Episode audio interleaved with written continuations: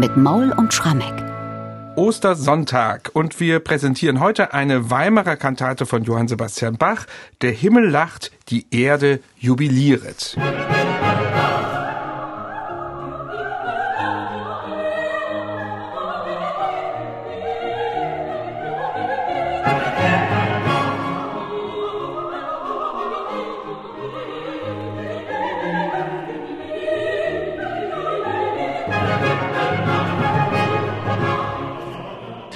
Ja, da hört man schon deutlich im Eingangschor. Johann Sebastian Bach hat hier eine riesenhafte Besetzung gefordert. Drei Trompeten, gleich vier Oboen, Streicher, ein fünfstimmiger Chor. Das ist, denke ich, dem ersten Osterfeiertag angemessen. Aber Michael, da frage ich natürlich, wir haben hier eine Weimarer Kantate. Wie muss man sich denn das praktisch vorstellen? In Weimar, da standen die Musiker quasi unterm Dach in dieser Kapelle im Schloss. War war da überhaupt genug Platz für so viele Musiker? Na, lieber Bernhard, ich würde sagen, es wurde verdammt eng. Die Weimarer Schlosskapelle war ja tatsächlich keine jetzt selbstständig stehende Kirche, sondern sie war integriert ins Schloss im Ostflügel, hatte eine Grundfläche von 30 mal 12 Metern. Das ist gar nicht so wahnsinnig viel, aber sie war 20 Meter hoch zwei Reihen von Emporen übereinander. Dann kam die Kirchendecke, die hatte aber in der Mitte eine Öffnung. Und da ging es nochmal weiter nach oben in die sogenannte Galerie, wie eine Art Schallkammer. Und dort oben war die Orgel nebst einer ganz schmalen Empore ringsherum. Wir wissen das, weil es da eine ganz tolle Abbildung gibt, ein großes Gemälde dieser Schlosskapelle, die ja auch den Namen hatte Weg zur Himmelsburg, weil man eben nach oben schaute, gewissermaßen in den Himmel. Das war auch eben tatsächlich die Decke wie so ein Himmel bemalt und von oben kam die Musik herunter. Dieses Bild kann man sehr schön sehen. Man kann es ergoogeln, beziehungsweise kleiner Hinweis von mir ist ja jetzt vor einem halben Jahr diese Bach-Bildbiografie erschienen, wo ich wie in so einer Art Chronik durch das Leben von Bach gehe 141 Bilder mit 141 Texten und da ist natürlich auch diese Abbildung für die Himmelsburg drin, ist das sehr schön visualisiert. Dort oben war also der Platz für die Musiker nicht allzu viel. Also für diese wirklich Maximalbesetzung der Kantate kann man sich wirklich fragen, wie haben die das geschafft, sich da alle aufzustellen. Ich bin mir tatsächlich bei dem Stück nicht hundertprozentig sicher, ob es wirklich in die Schlosskapelle gehört. Wir haben nämlich auch Hinweise, dass der Herzog Wilhelm Ernst, der ja ein sehr frommer Mensch war, hin und wieder gar nicht in seine eigene Schlosskapelle in den Gottesdienst gegangen ist, sondern in die Weimarer Stadtkirche. Peter und Paul, heute die sogenannte Herderkirche, die sehr viel größer ist, berühmt durch ihren Kranachaltar und vielleicht haben dann bei solchen hohen Festtagen sich auch mal die Hofmusiker mit den Stadtmusikern vermengt. Und in der Herderkirche war jedenfalls genügend Platz für so eine große Besetzung. Es gibt eine Handvoll Bachkantaten, die wirklich so gigantisch groß besetzt sind aus der Weimarer Zeit. Und da haben wir immer so ein bisschen den Eindruck, na, gehören die nicht vielleicht doch eher in die Peter und Paul Schrägstrich Herderkirche als in die kleine Schlosskapelle. Und später als Thomaskantor in Leipzig hat Bach diese Kantate mehrfach am ersten Osterfeiertag wieder aufgeführt. Aber wir gehen mal zurück zur Entstehung dieser Kantate. Der Himmel lacht, die Erde jubiliert. 1715 zum Osterfest hat sie Bach also zum ersten Mal aufgeführt. Zu diesem Zeitpunkt war er Konzertmeister am Weimarer Hof und das Libretto stammt wie meist in Weimar von Salomon Frank. Und der macht im Text, würde ich mal sagen, ein ziemlich ziemlichen Rundumschlag zu Ostern. Ja, und zwar den Rundumschlag, den man eigentlich auch erwarten würde. Die Sätze eins bis drei feiern die Auferstehung und die befreite Menschheit, als gäbe es kein Morgen. Also wirklich volles Rohr, voller Satz, das ist Feiermusik. Aber im zweiten Teil der Kantate kommt die Ermahnung. Das ist dann eine Art Predigt an die Christen, an die Gemeinde in der Kirche. Auch du musst wie Jesus auferstehen, du musst dich innerlich wandeln und du musst Christus in Freud und Leid nachfolgen. Und die Konsequenz dieser ganzen Erzählung ist, eben weil man so in der Nachfolge von Jesus Christus ist, dass man sich auf ihn am Ende freut, und das mündet hier in einer großen Todessehnsucht, was erstmal absurd klingt, aber tatsächlich über den Tod kommt ja der gläubige Christ erst persönlich zu Jesus Christus. Und dadurch hat diese Kantate eigentlich, nachdem sie am Anfang wirklich mit Champagner Jubelmusik beginnt, eine interessante Wendung und hört eher melancholisch auf. Wir fangen mal mit dem Champagner an, schlage ich vor. Und es gibt nämlich auch hier, wie in ganz vielen Weimarer Kantaten, eine instrumentale Sinfonia, die vorangestellt ist dem Eingangschor. Hier ganz passend zum Osterfest. Ich würde mal sagen, knalliger kann man nicht anfangen, oder? Na, alle Instrumente, die da waren, spielen mit. Drei Trompeten, Pauken, vier Oboen, Fagott und eben der gesamte Streichersatz, der ja in Weimar fast immer ein fünfstimmiger ist, also geteilte Bratschen. Also hier wird wirklich erstmal große Feierstimmung etabliert.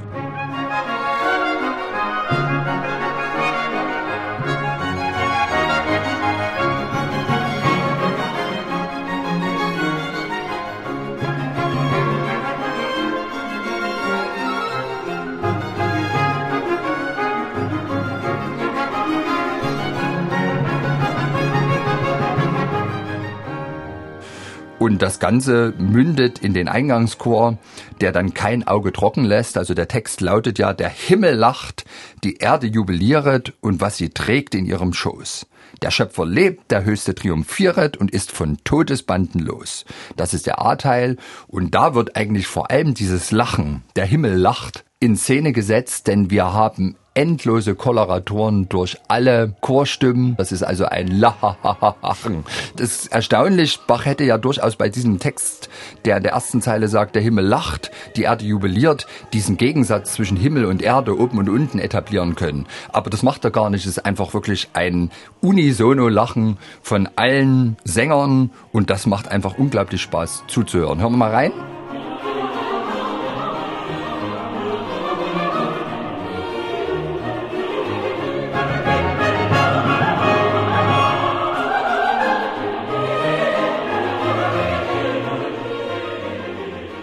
Kommt aber ganz überraschend der B-Teil auf den Text, der sich das Grab zur Ruhe erlesen, der Heiligste kann nicht verwesen. Und jetzt wird es plötzlich ganz still, ganz bedächtig.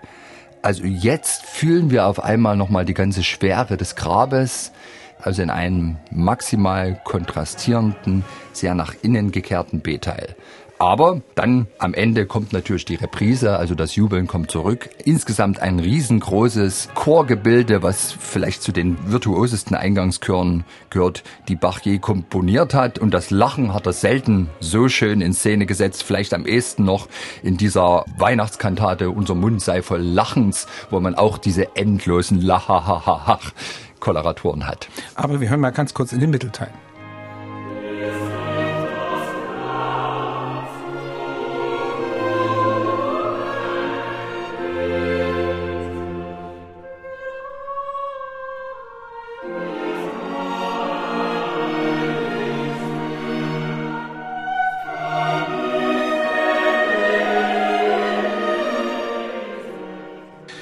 Also das ist dieser große Eingangschor zu Beginn dieser Kantate. Schon in der ersten Arie, dann aber gibt es einen gewissen Kontrast, empfinde ich zumindest so.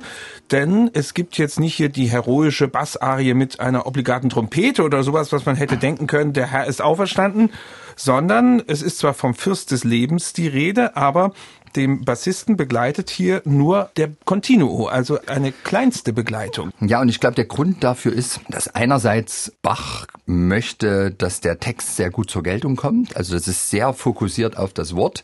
Es ist auch ein sehr langer Arientext. Gut, der A-Teil hat nur zwei Zeilen, aber der B-Teil hat insgesamt sechs Zeilen. Also da ist relativ viel Text unterzubringen. Und dennoch, finde ich, hat man eine ganz logische Klangrede. Der überzeugendste Moment für mich ist immer diese nach oben gerichtete Figur, wo vom hochgelobten Gottessohn die Rede ist. Also da muss wirklich der Bass ganz schön in die Höhe steigen. Da ist da eigentlich schon ein Tenor. Und dann gibt's auch diese Stelle, wo es heißt im B-Teil, hebe dich des Kreuzes Leiter auf den höchsten Ehrenthron, wird, was dich zuvor gebunden, nun dein Schmuck und Edelstein.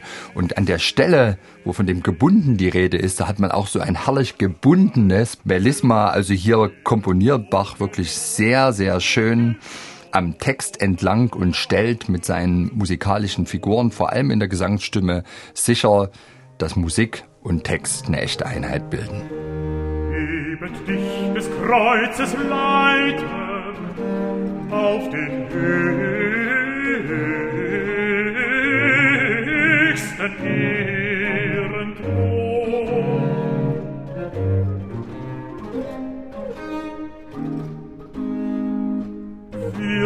was dich zuvor gebunden, nun dein Schmuck und jede Stein. Wird, was dich zuvor gebunden,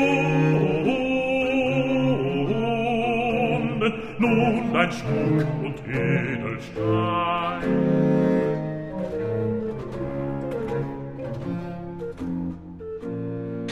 Das ist also die erste Arie dieser Osterkantate. Insgesamt gibt's drei Arien.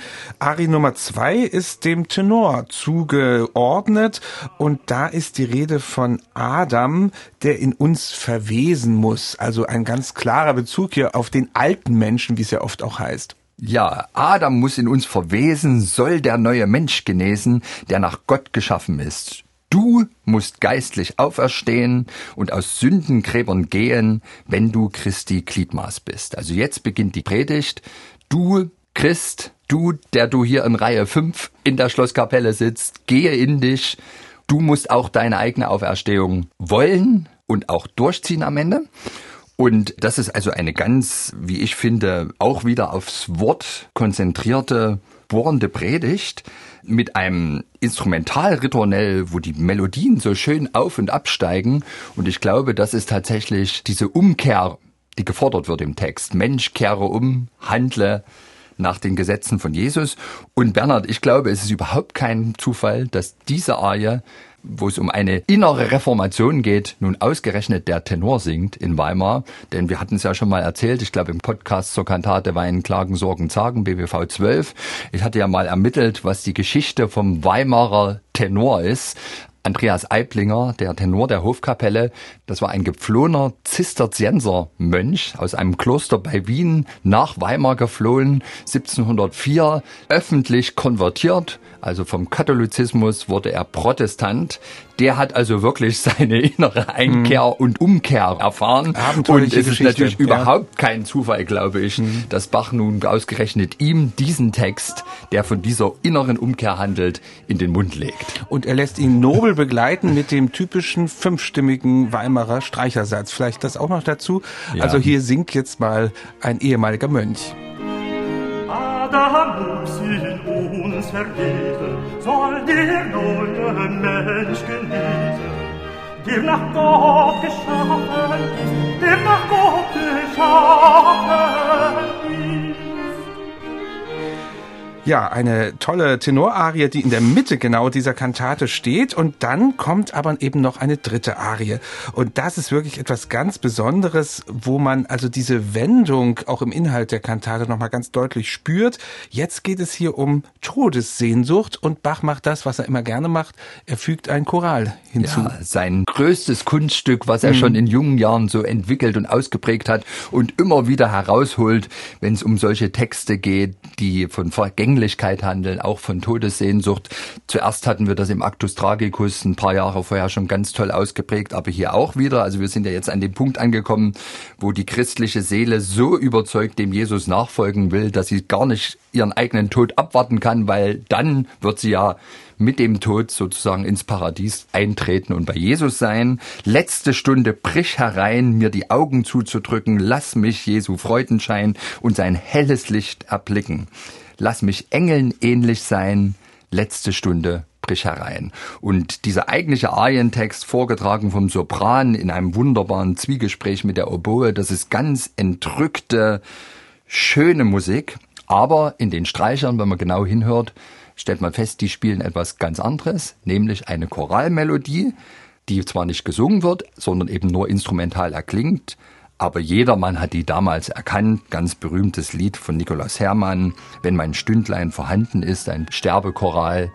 Der kommentiert gewissermaßen den Arientext, den der Sopran vorträgt und beide Texte ergänzen sich auf das Wunderbarste. Also hier holt Bach wieder diesen unglaublichen Geniestreich heraus, den er schon in jungen Jahren entwickelt hat und den er ja letztlich bis zur Matthäus-Passion, Eingangschor zum Beispiel, immer wieder nutzt, um ganz, ganz große Kunst zu schaffen. Für mich ist das der Höhepunkt der Kantate.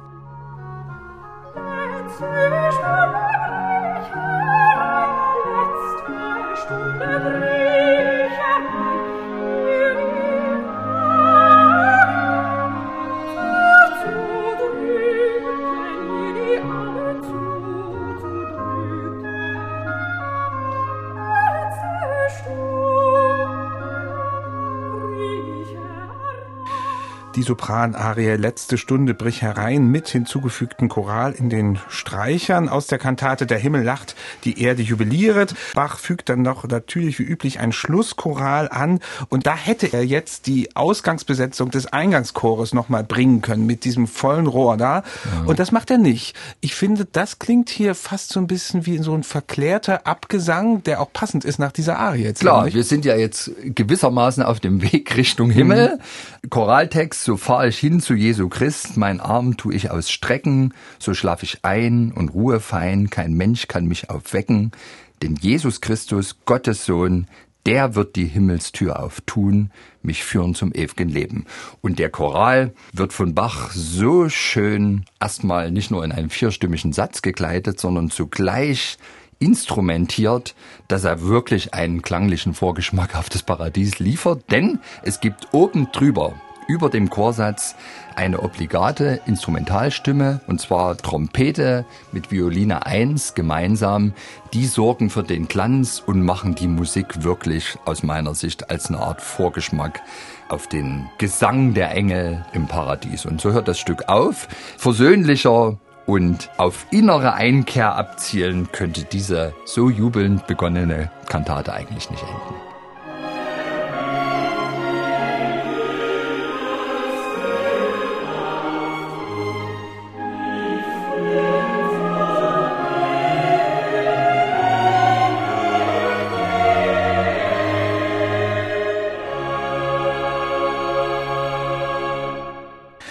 Ja, so endet diese Osterkantate, möglicherweise sogar in der Stadtkirche Weimar aufgeführt.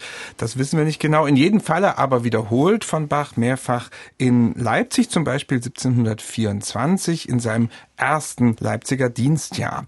Ja, Michael, wir hatten ja eigentlich mal gesagt, ich glaube Weihnachten war das, an den ersten Feiertagen, da wird durchweg gejubelt eigentlich und am zweiten, da gibt's dann so diese Ermahnung. Das ist ja hier anders.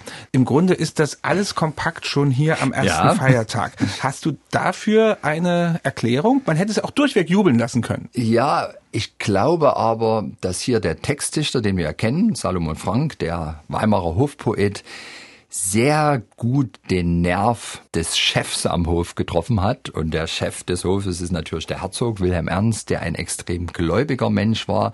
Das war ein wirklich regelrecht orthodoxer Lutheraner, der Anfang des Jahrhunderts auch seine innere Umkehr erfahren hatte. Der hatte eine Zeit lang ein Opernhaus gehabt, das hat er aber abgeschafft, das hat er also schließen lassen. Er war ganz streng damit, dass an seinem Hof abends 20 Uhr sämtliche Lustbarkeiten jeden Tag aufhören mussten, hatte nichts zu tun mit dieser Prunkentfaltung, die vielen kleinen Sonnenkönige in Mitteldeutschland mhm. sonst so pflegten. Der achtete sehr streng auf regelmäßiges Bibelstudium seiner mhm. Hofbeamten. Es gab ein strenges Tanzverbot am Abend und zum Beispiel am Sonntag durften auch die Gasthöfe nur zwischen 18 und 20 Uhr besucht werden. Also der, da war wirklich Askese. Schnell eine Bratwurst essen und wieder gehen, nicht? genau, und deswegen glaube ich tatsächlich, dass dem Herzog Wilhelm Ernst es sehr recht war, wenn an diesem wirklich nun hohen Fest im Kirchenjahr zwar erstmal das Wunder der Auferstehung gepriesen wird, zugleich aber die Hofbeamten eine ordentliche musikalische Reformante bekommen. Und insofern würde ich sagen, also Wilhelm Ernst hat dieser Text bestimmt sehr, sehr gut gefallen, hat seinen Nerv getroffen.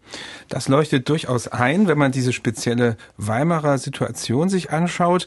Nun hat Bach diese Komposition, ich habe es mehrfach schon gesagt, in Leipzig wiederholt, auch sehr gerne wiederholt.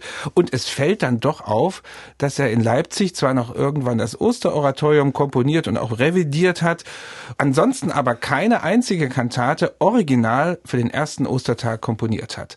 Das ist doch eigenartig. Es gibt so viele Weihnachts- und Pfingstkantaten, die er auch in Leipzig original nochmal komponiert hat. Warum gibt es keine originale Osterkantate zum ersten Tag? Naja, ich kann es nur vermuten. Also also Bach selber hat uns mal wieder ja keinerlei Gründe für bestimmte Werke, die er geschaffen hat oder eben nicht geschaffen hat, mhm. aufgeschrieben. Aber was ich mir schon vorstellen könnte, also der erste Osterfeiertag ist ja in unmittelbarer Nähe zum Karfreitag. Und der Karfreitag ist natürlich der Tag im Kirchenjahr des Thomaskantors, wo die größte Aufgabe ansteht, die Passionsmusik. Und 1724, als Bach das erste Mal eben diese alte Weimarer Kantate in Leipzig wieder aufgeführt hat, hatte zwei Tage vorher die Johannespassion ihre Uraufführung erfahren. Und ich könnte mir vorstellen, dass die all seine Energie als Komponist erfordert hat und er deswegen gesagt hat, na komm, dann hole ich jetzt mal am ersten Osterfeiertag das alte Weimarer Stück, was ja durchaus prächtig ist, wieder raus. Und zugleich glaube ich aber auch, weil du eben jetzt gerade sagtest, wir haben keine weitere Originalkomposition aus der Leipziger Zeit für den ersten Osterfeiertag. Natürlich hatten wir jedes Jahr wieder die Situation, dass am Karfreitag eine große zwei oder sogar dreistündige im Fall der Matthäus-Passion Passionsmusik aufgeführt werden musste. Und vielleicht hat der Bach dann immer so ein Mini-Burnout. Wir werden jetzt ja auch merken, morgen und übermorgen, wenn wir dann die Kantaten auf den zweiten und dritten Osterfeiertag besprechen, dass auch da Bach durchaus sehr ausgeprägt Arbeitsökonomie hat walten lassen. Und ich glaube, auch das sind gewissermaßen noch Spätfolgen dieses Mammutprojektes, was sich jedes Jahr einstellt. Passionsmusik. Und vielleicht ist das der Grund, warum eben Bach bei den Kantaten auf das Osterfest, anders übrigens als bei den Kantaten auf das Weihnachtsfest, vielleicht nicht ständig ein ganz neues Stück komponiert hat.